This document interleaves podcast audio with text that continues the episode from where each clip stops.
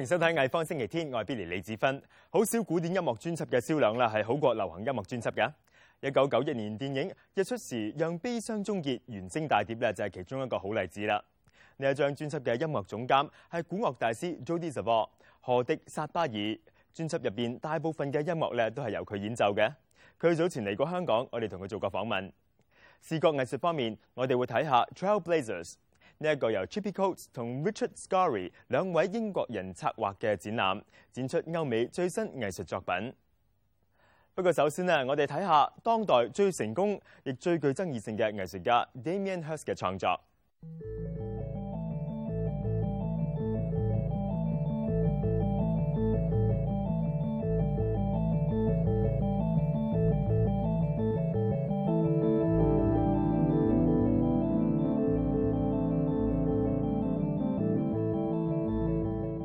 You've got to give people more than they bring to the table. You've got people have got to walk away from any artwork with more than they w- walked up to up to it with. So I think you've got to, you know, it's got to be generous in some way. But you know, you can, you know, you can disturb and you know, you can disturb somebody, but give them something, something back. So it's, you know, for me, it's more always been really about the nature of art and the way that that can happen. 赫斯特系当代最具争议性同埋最有钱嘅艺术家之一。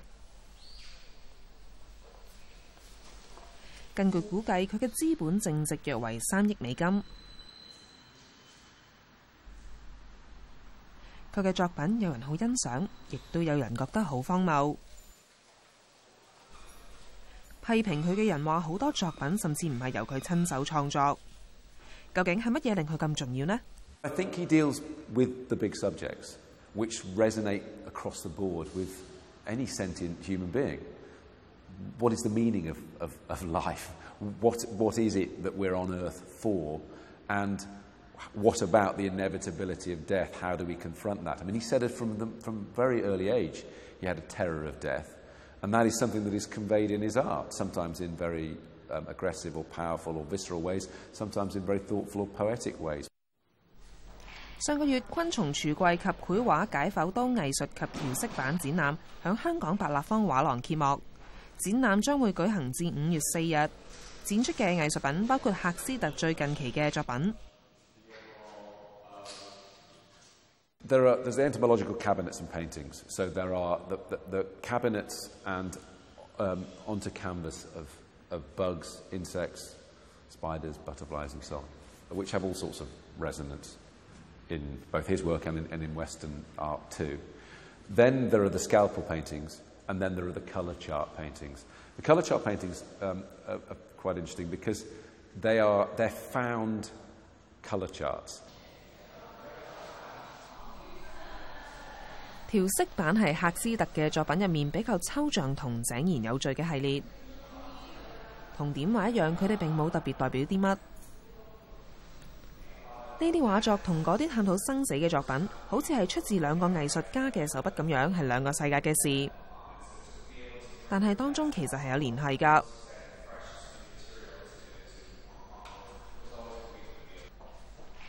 例如，驟眼睇展覽入面嘅解剖刀畫，好似只係高度對稱嘅抽象圖案，但係好多有中東同埋回教色彩。其他解剖刀畫以昆蟲為主題。後來佢開始響解剖刀畫加入顏色，同埋唔再只系用對稱嘅圖像。但系如果你留心啲睇，同埋專注啲睇解剖刀，你會睇到另外一個層次嘅意義。圖案係一個層次，另一個層次係一件科學或者解剖用具，一件可以影響生死嘅用具。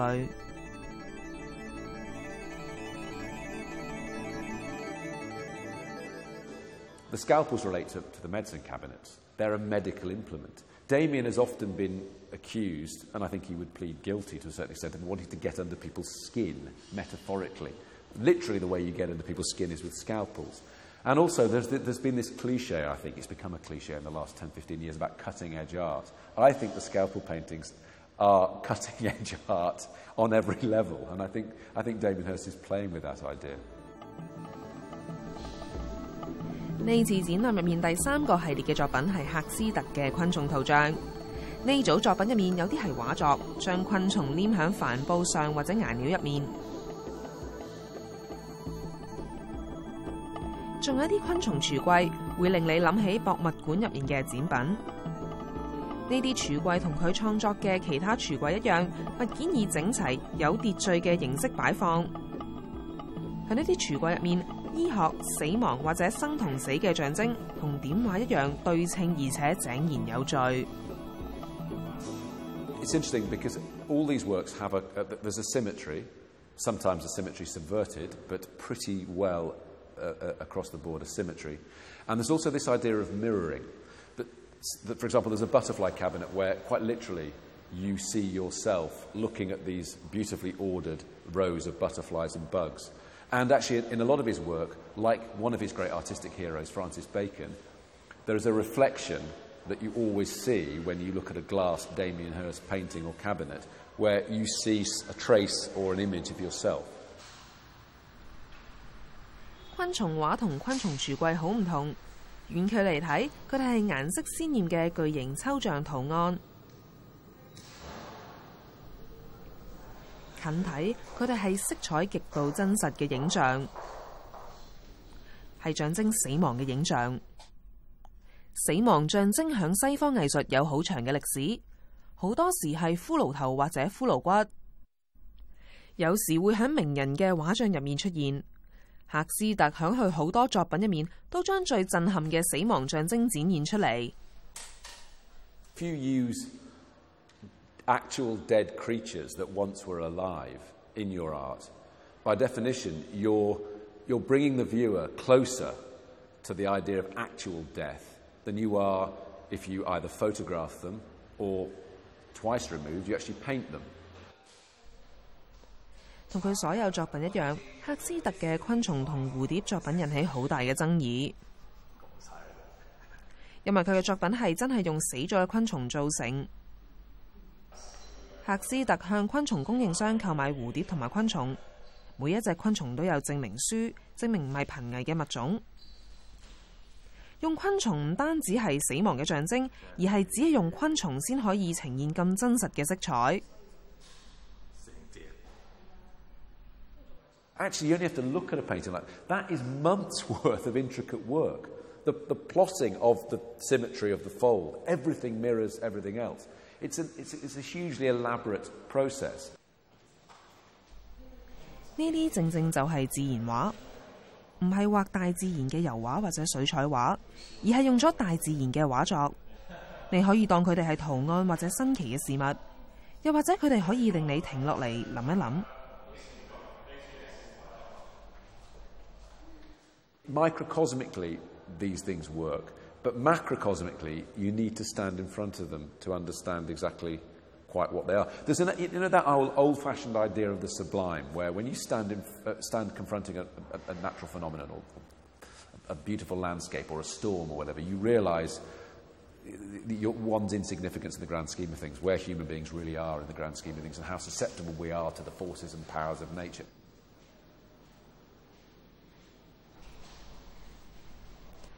青馬勞話：赫斯特今次嚟唔到香港为展览揭幕嘅其中一个原因，系佢而家喺工作室入面做紧一个新嘅作品系列。可能欢迎翻嚟艺方星期天，嚟自英国布里斯托尔嘅艺术策展人 c h i p i c o a t 同 Richard Scarry 由二零零九年开始喺网志上介绍启发佢哋嘅艺术作品同埋艺术家。两年之间，网志嘅支持者越嚟越多，咁於是咧佢哋就開始售賣藝術作品同埋舉辦展覽。由而家去到今個月底，咁佢哋策劃嘅展覽 Trailblazers 會喺西營盤 Above Second 畫廊舉行。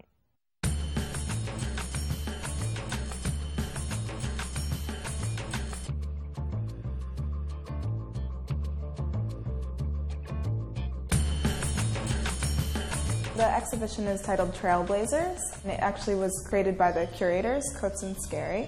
And it just means that all of the artists here are very young contemporary artists who are trailblazing a new style of art, a new idea about art, and really um, becoming uh, new and exciting and something different from what we've seen in the past.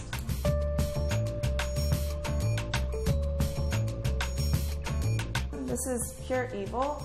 Uh, he is a street artist from the UK, um, and this is his Nightmare series. So they are all images of famous women, as you can see, um, and they're actually titled after uh, the women's ex lovers.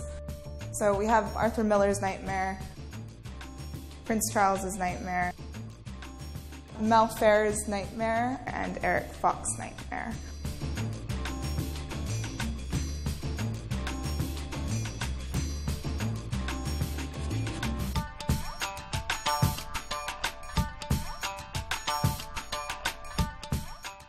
Griffiths here, he actually paints with tea, ink, watercolor, and vodka, and wine. He uses quite a different mix of materials. Um, first, he uses the liquid, so the teas and the wine, and kind of spills it onto the paper. He's using kind of traditional portraiture methods, but um, he's making it out of new, exciting materials.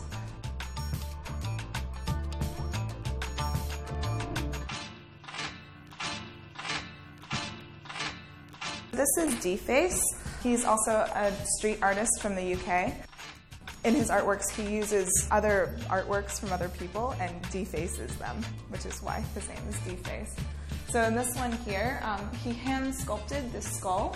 It's out of clay. Um, and then he actually uses real bugs to create um, a sculpture. And then afterwards, he takes a photograph and then prints it onto aluminium. So this is actually a print. It's not um, a painted piece.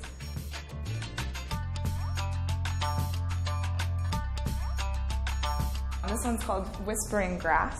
This is by Angela Lizon, and she is an academic painter from the UK.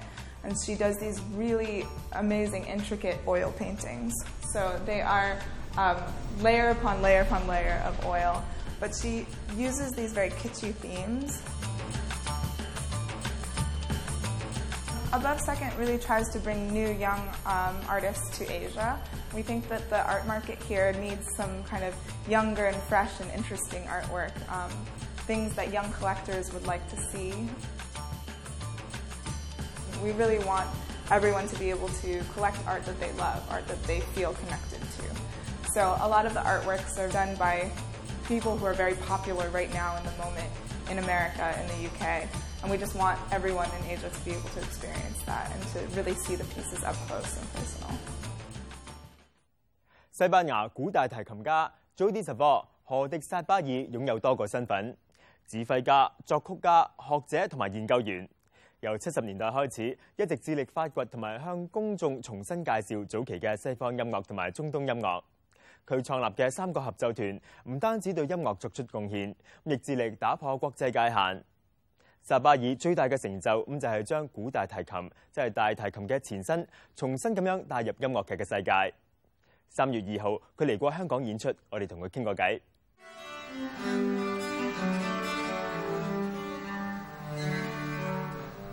古提琴大師何迪薩巴爾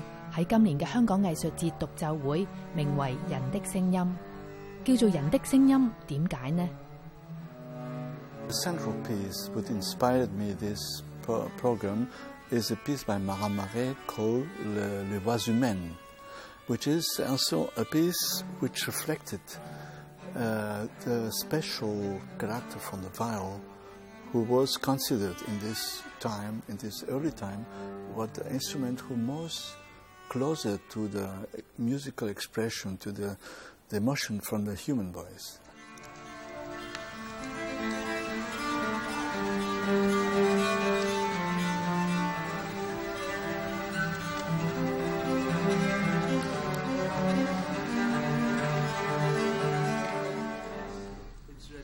喺当代嘅音乐世界，萨巴尔致力保存同复兴古音乐。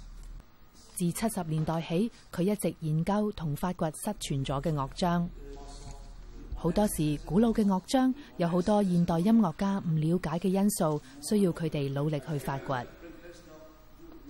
more you go to the medi- medieval time, more you have to create the music, sometimes from very small material, a melody. And from this melody, you have to produce a whole piece there's no ancient music. It's only ancient scores, because the music is always something alive. The music exists only at the moment that you play or you sing. 薩巴爾推出超過一百七十幾張專輯，好多都係由佢自己嘅唱片公司 Alia Fox 發行。佢唔單止重新演繹西歐曲目，仲有土耳其、亞美尼亞、希臘同埋耶路撒冷嘅音樂。薩巴爾致力突破音樂嘅國際界限。佢喺二零零八年被歐盟委任為跨文化大使。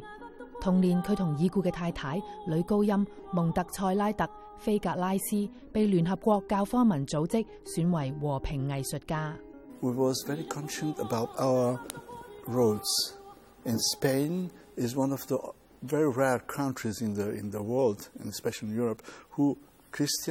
Jewish, and Muslims has been together for 700 years. It's a moment in 1492 we broke all the bridges between Orient and Occident with the expulsion of the Jewish people and the Mus- Muslims from Spain. And since this time, there's no bridges anymore.